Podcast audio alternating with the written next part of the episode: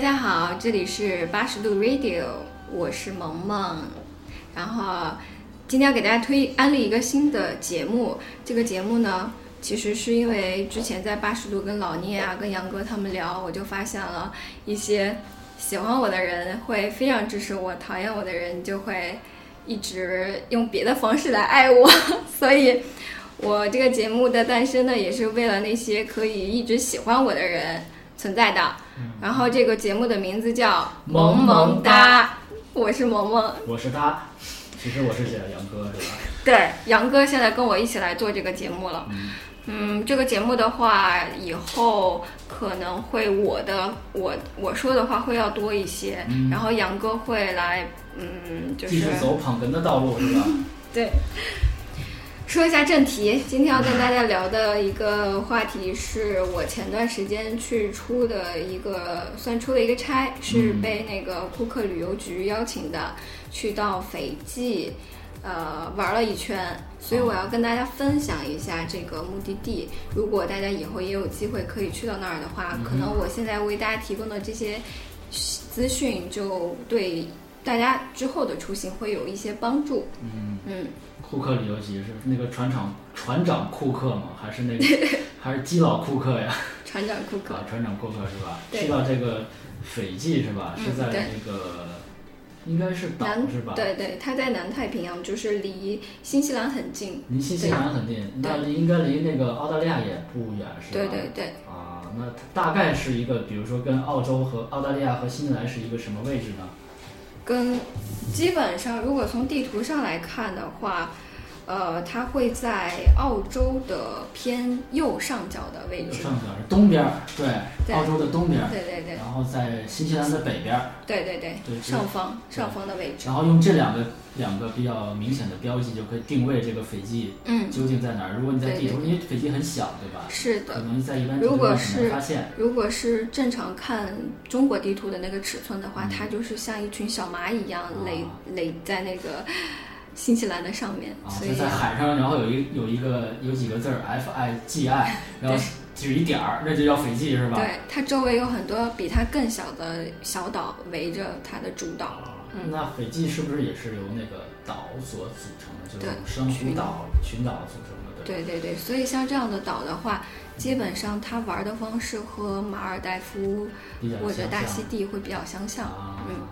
就是这些旅游项目也好啊，就整整个的这个景观和风景都都很很很相似，是吧？如果去到有有朋有听友去到去到过这两个地方的，可以脑补一下斐济大概是一个什么状状况，对吧？对，我当时是从北京出发的，呃，有。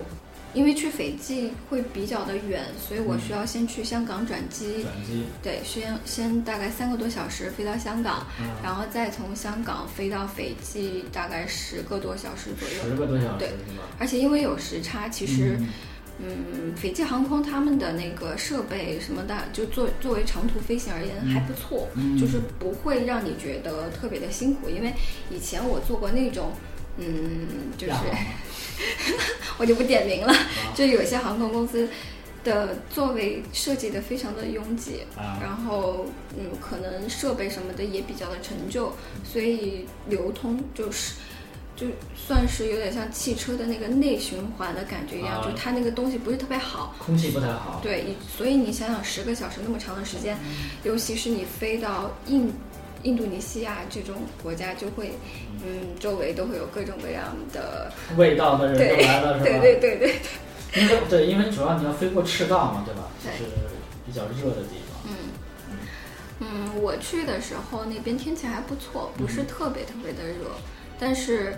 嗯，我觉得大家去海岛玩可能都会比较有经验，因为在海岛的话，女孩子嘛要防晒，多数都会带一个比较薄的针织衫或者防晒衫。但这个有一个好处是在于，如果晚上因为海边儿的话风刮得大，大家一般出去旅游晚上都会玩得很晚，就备一个这样的小薄衫来说也也挺好的，就不会到晚上会觉得很热。一还有一个作用就是，那块儿的蚊虫，因为每一个岛上的植被。它因为那个是一个完全没有被过度商业化的地方，要被过度开发的一个岛。对对对，几个岛，一些岛，对吧？很多很多几百个岛，有些是可以上岛去玩的、体验的，有些是就纯野生状态。你就有的岛是可以住人的，实际上对，但有的岛其实就是一块没有开发的一个土地。土地，对对。所以你去到那种可以玩的地方的时候，他们的蚊虫会比较的多，嗯，要注意带一些防虫的驱蚊水啊，对，就是对，我就特别怕这，因为我这个血可能比较甜，每回就 A 型血，对，到这种这种海岛或者蚊虫多的地方，我就疯了，你知道吗？每回就是被就是能胖一圈儿，你知道吗？所以就是。其实长袖这个是真特别好，又能防晒又能防蚊虫，对，也不会其实那么热了，应该，对，因为你穿那种薄的会好很多。对，还有一个问题就是，像咱们。呃，中国人出去去国外旅游最大的一个问题就语言的问题。在斐济的话，基本上他们通用的还是英语，只不过有他们有一些是斐济土著的话，可能他们的英语会带一点印印尼腔。但是大多数的那种澳洲游客呀，或者是他们当地的做旅游产业的一些工作人员，还是说一些就是很好听得懂的英语。如果说退一万步说，假如说你的英语不是特别的好。当地也会有那种嗯地接社，就我我当时去的时候是有一个叫 Rose Holiday 的一个地接社，他们的老板也是斐济人，但是他的员工有有华人，有华人是吧？对，所以你而且他这个地方很好找，就是你从机场出来之后就能看到那个 Rose Holiday 的他们的的那个办公室。然后里面也会有中国人可以跟你交流，就直接无障碍的去交流这个语言，对对对吧？因为像你如果从国内直接跟团，呃，好像没有。一般国内的供应商，比如说像携程啊这些订票网站，它都是打的自由行的那个噱头。就是呃，给你提供一个比较优惠的机票加酒店的组合，让你去到当地自由行。然后当地自由行的话，像这种华人比较少的地方呢，我觉得如果是第一次去啊，就是一个是呃语言能力不是特强的人，然后再一个是。嗯，可能你对自己的这个行程初期没有做非常非常多的功课，比如说去马蜂窝去哪哪里去看攻略的人的话，我建议还是先找一个地接社，因为那个那个国家相对来说比较的陌生，而且我觉得如果前期你不去做功课的话，很有可能你会花费很多的时间浪费在，比如说明明你可以一一到两天可以去玩好几个地方啊，对，因为那个岛多嘛。所以就是，假如你不太熟悉路况的话，或者他们的交通交通信息，什么游轮什么时间，你就会浪费浪费很多无效时间在那上面。对，所以我觉得找个当地的地地接社还是 挺有必要的。更简单一点，更直接一点，对吧？对。而且就是你说到斐济，其实聊这么半天，然后我，你知道我斐济给我的第一个印象是什么？什么？斐济水，你知道吗？对，然后其实我对斐济真的没概念，我就知道它可能是在太平洋的某一个地方，东南西北我也不知道。然后呢，斐济水特别有名，然后很贵。对，一个是贵，因为我之前在超市看过，然后觉得挺贵的水，比那个可能依云啊什么都不在了。嗯嗯嗯。然后这个我第一次喝的那个水呢，是一二年。嗯。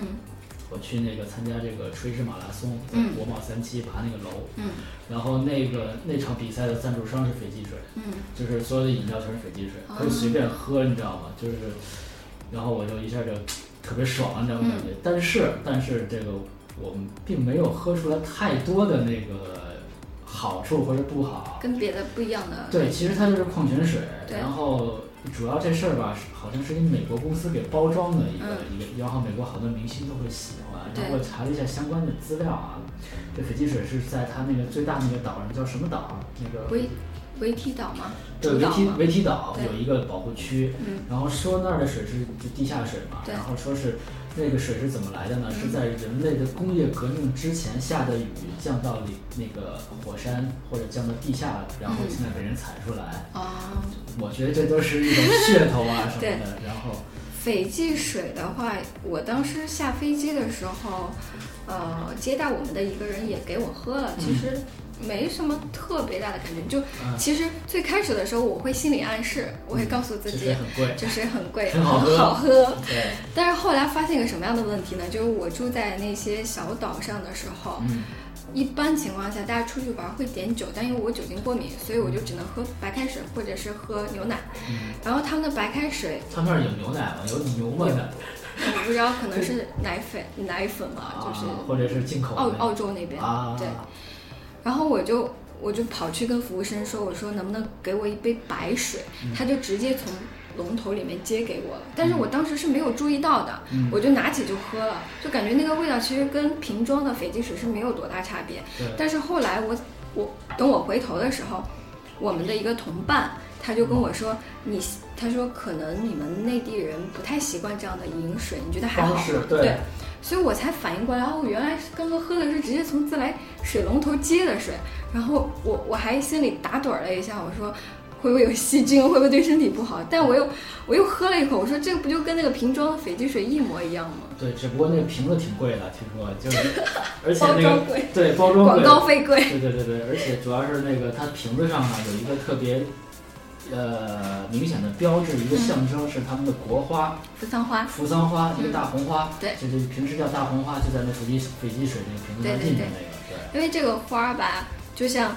嗯，每一个游客去到海岛国家，嗯，大家最了解的去泰国，最喜欢小姑娘最喜欢把鸡蛋花戴戴在头上啊。然后斐济那个旅也挂花吗？他们对对，就是海岛都挂花是吧？对，就挂的花不一样啊。斐济他们挂扶桑花，而且挂扶桑花也是有讲究的，就是他们的男生戴扶桑花，好像我记得是有分左右的区别，是吗？对，就是戴到。带到右边的话，就代表你这个人未婚；带到左边的话，就代表你是已婚。啊，不是戴哪儿？是戴头上吗？还是？就是别在耳朵旁边啊。男生戴花戴头上，我是挺怪的。他们男生就是啊，说到这个，我又就突然想起一个挺好玩的事，就是他们当地人男生会比女生更爱穿裙子，就是喜欢戴花和穿裙子。然后穿 穿裙子的这个点我一直没有 get 到，我当时在想是不是因为这个这个海岛太潮湿，他们穿个裙子可能更便于通风。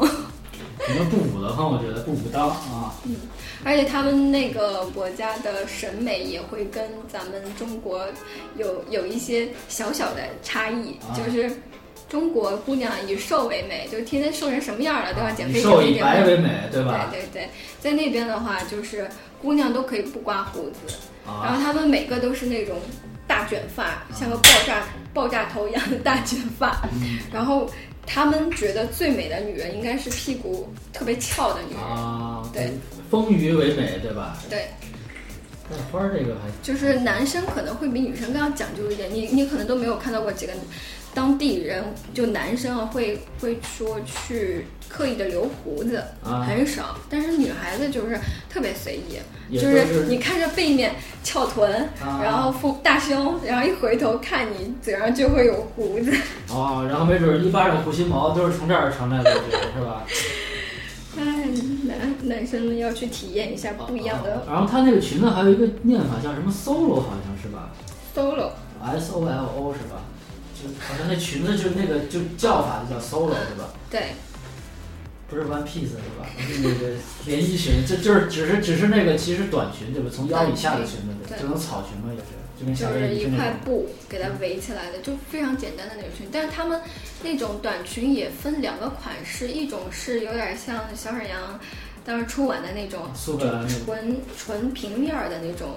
啊，底部，然后另外一种比较洋气的，就是，呃，有点像，呃，我想想，杂技团里面你看过那种三角形，就是有点像女孩子特别喜欢穿的那种鱼尾的款式，然后带一点流苏那种效果，嗯，就是走起路来比较摇摆那种感觉，比较飘逸啊，飘逸啊，对，solo 是吧？solo 不是那个独奏是吧？独奏呃不是独呃。你要说什么，杨哥？独子，滚犊子！别想骂人，不是独奏是吧？是是斐济的男人穿的裙子叫 solo 是是的。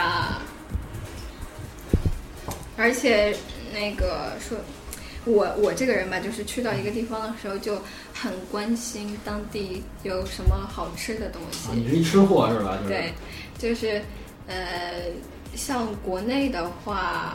大家了解，我不知道大家对于东南亚国家的印象是什么样。就是一般想到泰国的话，你会想到很多热带水果啊，对对。然后去澳洲的话，你会想到红酒。哦，新西兰一般红酒会比较好吧？然后澳洲牛奶什么的，牛奶牛排。在斐济呢，就有一个很特别的饮料，然后这个饮料呢，他们当地人也称为斐济可乐。斐济可乐不是什么汾黄可乐，还有什么 还有什么可乐来着？就是那叫中国好多可乐是吧？那会儿就是中国产雪碧可乐。对，这是这是美国的雪碧可乐，然后中国有什么？可笑不是可笑可乐。可乐味道很像的，中国有好多可乐，就是那会儿就出了一个什么汾黄可乐，我记得是，还有什么汾黄可乐，你都没听说过吧？没有听说过。汾黄出了九支话梅和汾黄可乐，那是我们童年时候的好选项，知道吗？嗯。它那个，那我就接着说啊，它那个斐济可乐呢，它是用一种胡椒胡椒根，然后放到一个，嗯，我不知道普通话应该怎么说，就是一个。碗里面，碗里就是南方有那种擂辣椒的那种容器啊，就是一个臼，就是一个捣舀舀子吧，应该是。就一个锤子，然后放在一个碗里去锤的那个东西叫什么？那个东西叫杵。反正大家应该会明白，就是那个东西，把那个捣蒜用的嘛，对对对对，碎末用的嘛。对，就把那个。胡椒的根放到那个容器里面，然后再加一点水去给它捣碎。都是斐济水是吧？都斐济出来的，我觉得全是斐济水。那那个东西，呃，对，因为这个东西在他们当地还是一个挺高级的东西。就是一般来说的话，你去到一个岛，比如说那是一个比较。呃，原始的古朴的岛有有酋长的那种，哦，他真有酋长啊，就也是有有酋长，穿着比较简单，然后面露凶光那种。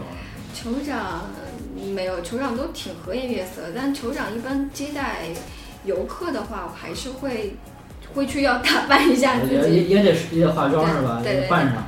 但但是他们当地有一个，嗯，怎么说呢？就是有一个礼仪。礼仪的习俗，就如果说你去到那个岛上之后，当地的人不欢迎你的话，他不会让你去喝这个卡，就是我刚说的这个斐济可乐，它有个名字，在当地叫卡瓦。卡瓦。对，卡瓦酒。如果说当地的人你去了之后，他们不太喜欢你，他不会让你去喝这个东西，他只有觉得我接纳你了，我很想跟你做朋友，我才会，因为就像一个最高的礼礼待。礼待是吧？对，就像。那我就就要喝呢，就是不给。嗯，一般我没有遇到过这样的人啊，我就就是那个特别特别没溜，就要喝，人就人就是不待见你，就是不给喝，起开，然后就就要喝。那个那个东西看着吧，就做好了之后有点像泥巴水，就是那种那挺浑浊的，对对，深褐色的。那里头有渣儿吗？我这胡椒吗？都是没有，辣辣吗？那个有，它喝到嘴里的感觉是有种麻麻的感觉。为什么会？那是胡椒的作用。它是胡椒根，胡椒根那也也会麻吗？是那可乐，我认为是有气儿气的饮料，对吧？那个那个没有，没有，那个里面有一个嗯比较特殊的，当然这个东西不是说被证实的，就是是也是一部分人会认为里面会有一些大麻的成分，因为很多人会觉得喝完这个卡瓦酒之后会有一种灵魂出窍的感觉，就是。反正我个我个人喝完之后，第一个反应是舌头麻，然后再是嗓子麻，麻完之后我就觉得有点像喝多了的感觉，头有点沉，脚有点轻，就感觉整个人飘飘欲仙了。你知道你这感觉是像什么吗？就吃完变态辣的鸡翅来一二锅头，你知道吗？就 嘴是麻辣的，然后头又晕又上头，你知道这种感觉。你下次可以试试，你找一个撸串的地儿，你来变态辣，然后自个吃吃一串，然后再来一块二锅头，你试试，是卡瓦的感觉就回来了。对，但是这个卡瓦就，我觉得还是要少喝，因为它的制作过程，如果大家有机会去的话，看到了之后可能会有点担心，就是因为挺浑的嘛，我嗯，看起来像泥巴水一样。嗯，这里有汁儿吗？你喝起来？没有，他会用一个比较大的坛子把。就是擂好的那个胡椒跟水，让它沉淀一下，所以你喝的东西里面有点儿，就是一个是它，嗯，他们可能不太会去长时间清洗那些容器，就制作的都包浆了是吧？都是包了老浆。然后就是木头上的那些包浆和水，然后和那个根茎里的那些渣全都混在一起，所以。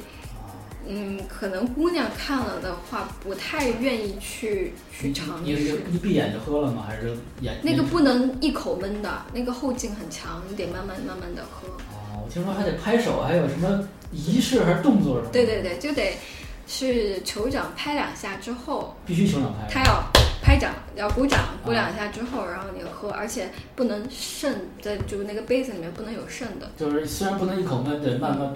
对对对。但如果说你不太喜欢或者不喜欢那个味道的话，也可以不用都喝完。但是，嗯，对于他们而言的话，你都喝完了，说明他他会觉得你也很喜欢我。啊，那我觉得你喝了一半，我操，看起来快吐出来了。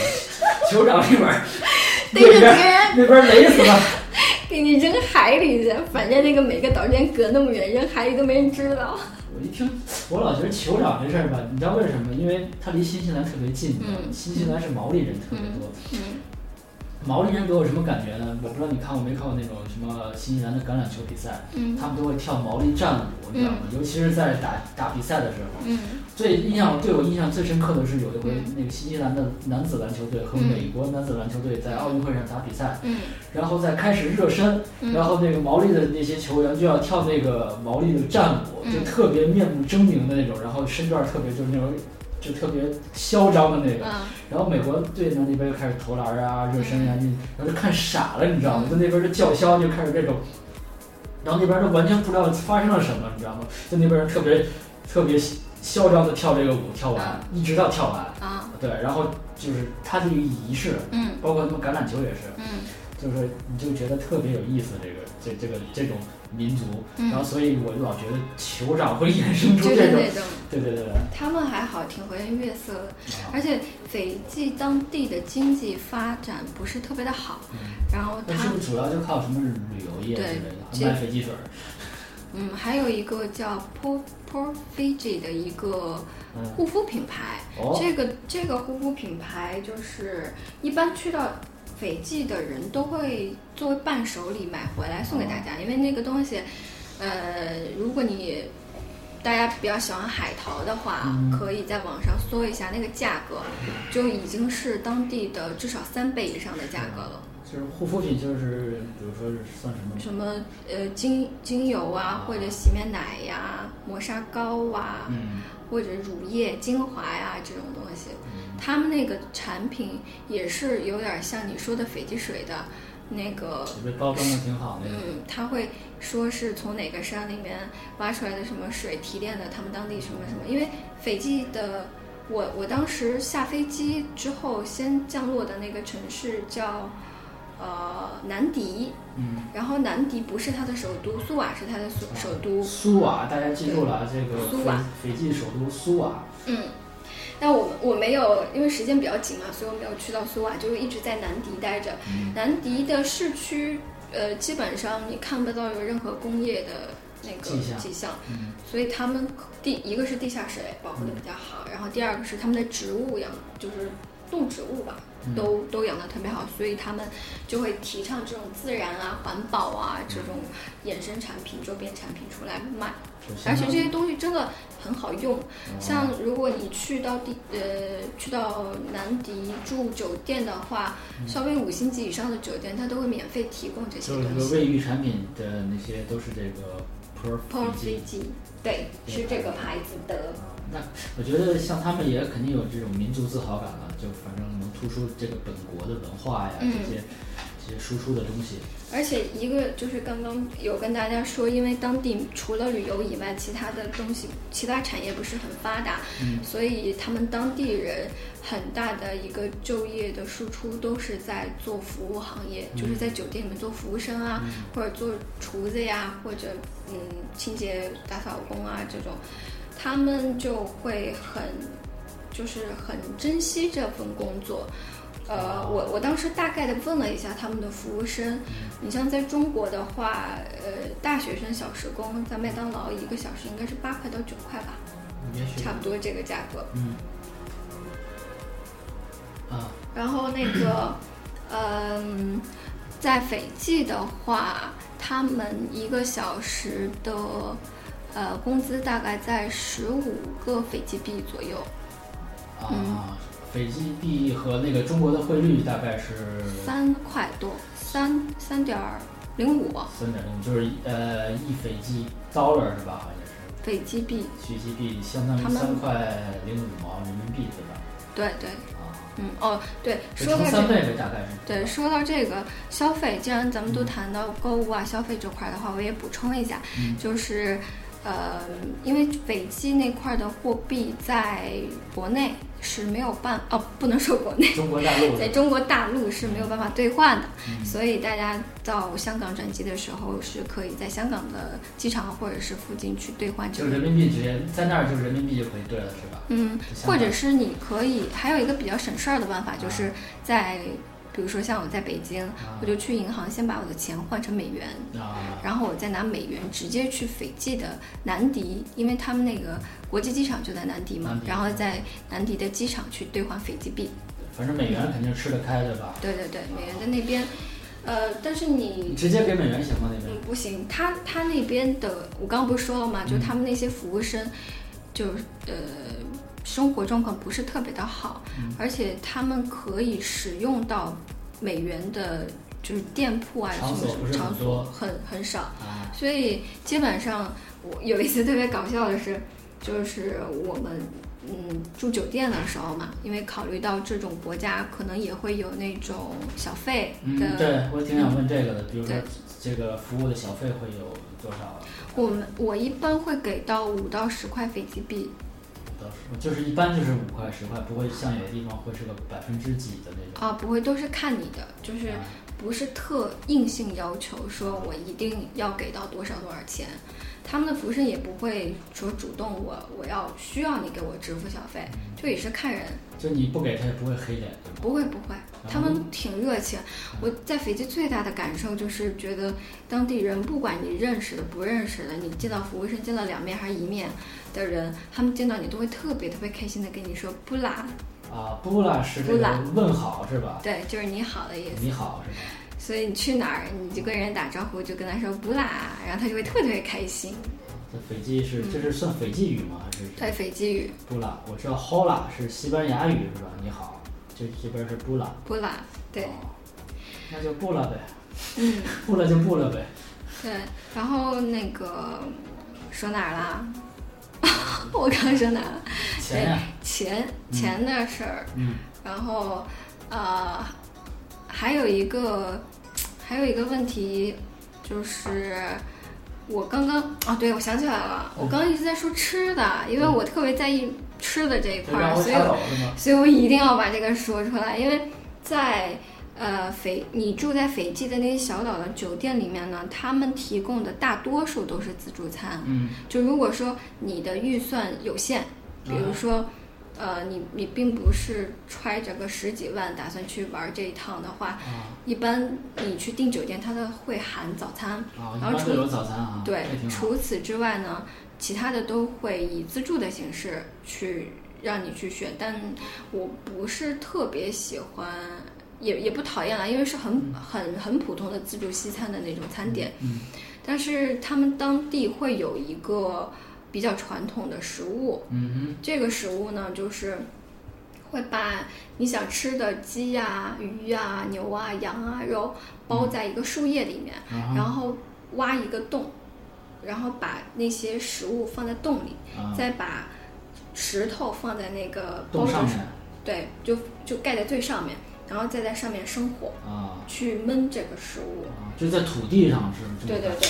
去就是这个东西还挺好吃的，如果大家去的话，我觉得有点相当原生态的感觉，是吧？嗯，是的。这个这个食品的名字，如果没有记错的话，它叫 Lovo。Lovo。对。Solo。L。L O V O。啊，Lovo。Lovo。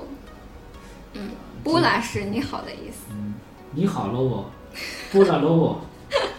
不要，呃，大家记错了，见着面搂那没关系，师傅上来就 logo，，来，咱搂一搂一发去，是吧？嗯，logo，，那我听这个意思，感觉有点，我不知道你吃过没有吃过什么叫花鸡这种，就是把一个鸡，然后拿一荷叶包起来，然后搁那种就是土的那种炉子里头，然后焖熟，然后然后最后打开之后，那鸡是特别酥的，然后你可以手掰，然后直接包出来吃。差不多，他们那边也也差不多是这样。然后它这可能有一些什么呃比较耐耐耐耐耐耐什么，就是耐。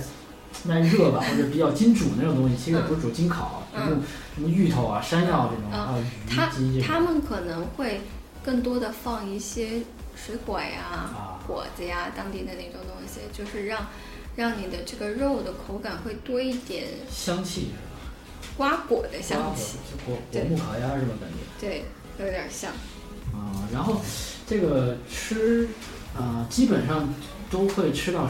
什么菜呢？比如说，我知道，因为有的酒店会提供比较多，嗯，多数是可能是西餐为主，对吧？西餐为主，就是他这儿能，比如说，我我我说一我说一个，嗯，因为很多人出国的有一个经验是，比如他吃不惯当地的饭，嗯，知道什么是能救他吗？像麦当劳、肯德基或者是必胜客是能救命的，你知道吗？啊，对对对。因为有人实在吃不过那个当地的饭，虽然说那些快餐也有本土化的趋势，但是它。毕竟有些东西还是保持着一个比较呃大众的一个口味，就是你在国外也可能救命，说我吃这个能顶一顶一顿。因为有的人我知道去，比如说他去泰国吃那个酸辣的或者冬阴功之类的东西，就吃完就不习惯，不习惯，对对对。然后他可能就找一个必胜客吃两根披萨或者吃个汉堡就能扛一扛。嗯。我想说那个斐济有有有吗？因为我听你这么说，好像除了酒店，然后人家，然后也没有太多的商业，然后是他们。难就是，如果想要吃到偏向于中国人口味的菜的话，我估计在小岛上是很难吃到的。因为小岛好一就是高端一点的酒店的话，它会有那种印度厨师或者是澳洲厨师，就是那种米其林餐厅的大厨，给你定制的去做西餐。然后有像主岛上有一个酒店叫洲际酒店，洲际酒店对，这个应该是因为是全球连锁嘛，所以。他们可能会针对中国人去做一些菜，但是这个我是觉得这样的成本还是挺高的，因为你要你要去点菜嘛。所以假如说你的行程，吗？什么那个？嗯，我觉得那个味道也不像吧，因为他们不是中国厨师做的，是印度厨师做的。Fantastic。对，然后在主岛，就我刚说的这个洲际酒店，它是在主岛上，然后这个主岛。就是分两两大块嘛，一个是它的首都苏瓦，另外一个是南迪。然后这个南迪呢，有一个特别美妙的地方，就是刚刚刚刚杨哥说的，有没有救急的东西？他们整个城市里面只有一家那种快餐厅，就整个市里边只有一家麦当劳。而且他们当地的年轻人，因为 因为他们这个。国家不是很不是很发达嘛，也没什么卡拉 OK 啊什么的，年轻人都没有。生活是吧？嗯，什么电影院啊，都就可能就一个，而且特别特别小，所以他们年轻人聚会啊什么的都会去那个麦当劳聚会，然后大家小年轻谈恋爱，你就看见都在那个麦当劳里面坐着。对，这斐济的待遇是吧？就是说你去麦当劳那个去去去谈个事儿，说约约个会，谈个朋友，就是。特别特别正经的一件事儿，对吧？就特别高大上的一件事儿，对吧？但是当地人一直去特别引以为豪的一件事情，就是他们觉得，呃，斐济时间就是 Fiji time 嘛，就是他们主打的说要让自己的生活节奏慢起来。像我这个人就是特别急性子的人，我就希望什么事情特别有规律。特别就是高效率的去完成，包括我刚去到斐济的时候，也特别不习惯他们的办事效率，就非常非常的慢。你我插一句，你在天朝以外的地方，你都会觉得人家办事效率极低，然后所有人都是慢性子，只有我们国人有有一种潜在的。着急的能力，你知道吗？对，所以我们陪我们的那个导游，那个小帅哥，就一次又一次的安抚我说：“你不要着急，你是来玩的，你要好好享受飞机 time，要慢慢的。”啊，说到飞机 time，我们最后这期节目在最后，我们再说一点，斐济呢是比中国快四个小时，对吧？五个小时。五个小时。对对对。啊。它它是一个挺奇怪的国家，是能看到什么最东边和最西边是怎么？嗯，它是在赤道上，所以它是全世界第一个看到呃太阳升起的。啊，好像我听说它是在那个国际日期变更线上面，对对对。啊，也挺奇怪一个国家。而且有一个很很很神奇的地，也不不也不用很神奇了，就是正常我们在国内看太阳，呃，就看太阳升起和和落下是很正常的事情，但是你肯定没有看到过月亮，嗯，就在你眼前，以差不多五分钟之内就慢慢慢慢往往下掉的那个场景。对我们当时坐在海边的时候，就眼睁睁看着那个月亮慢慢慢慢慢像像太阳落下一样往下掉。但是你正常在国内看，都是抬头的时候月亮已经在头顶了。啊，对，就没有看到它从那个地方消失过，除非天亮。对，这也说明那地方没有什么太多高楼，对吧？嗯，你可以一望无际看到海平面或者地平线。对，满天的繁星特别美。特别适合度蜜月。行，然后本期节目呢，我们已经跟那个萌萌和搭 已经聊了这个斐济的呃吃以及这个喝，嗯，对吧？然后其实我已经真的聊饿了，真的有点聊不下去了。对，其实我还有很多很多东西要分享，就是包括去到那个地方要怎么玩儿啊，怎么选择酒店呀。都能玩什么，对吧？对这个我挺关心的，因为你出去玩嘛，有什么娱乐项目吸引到我，对吧？省钱的小妙招。好，那个，那我们就是给大家卖个关子，对吧？然后这一期节目我们就先跟到这儿了，聊到这儿。嗯，下一期我们再教你怎么花最少的钱玩最棒的地方。OK，好的，那这一期节目就到这儿了，再见。萌萌，我是萌萌，你是哒。再见，萌萌。哒。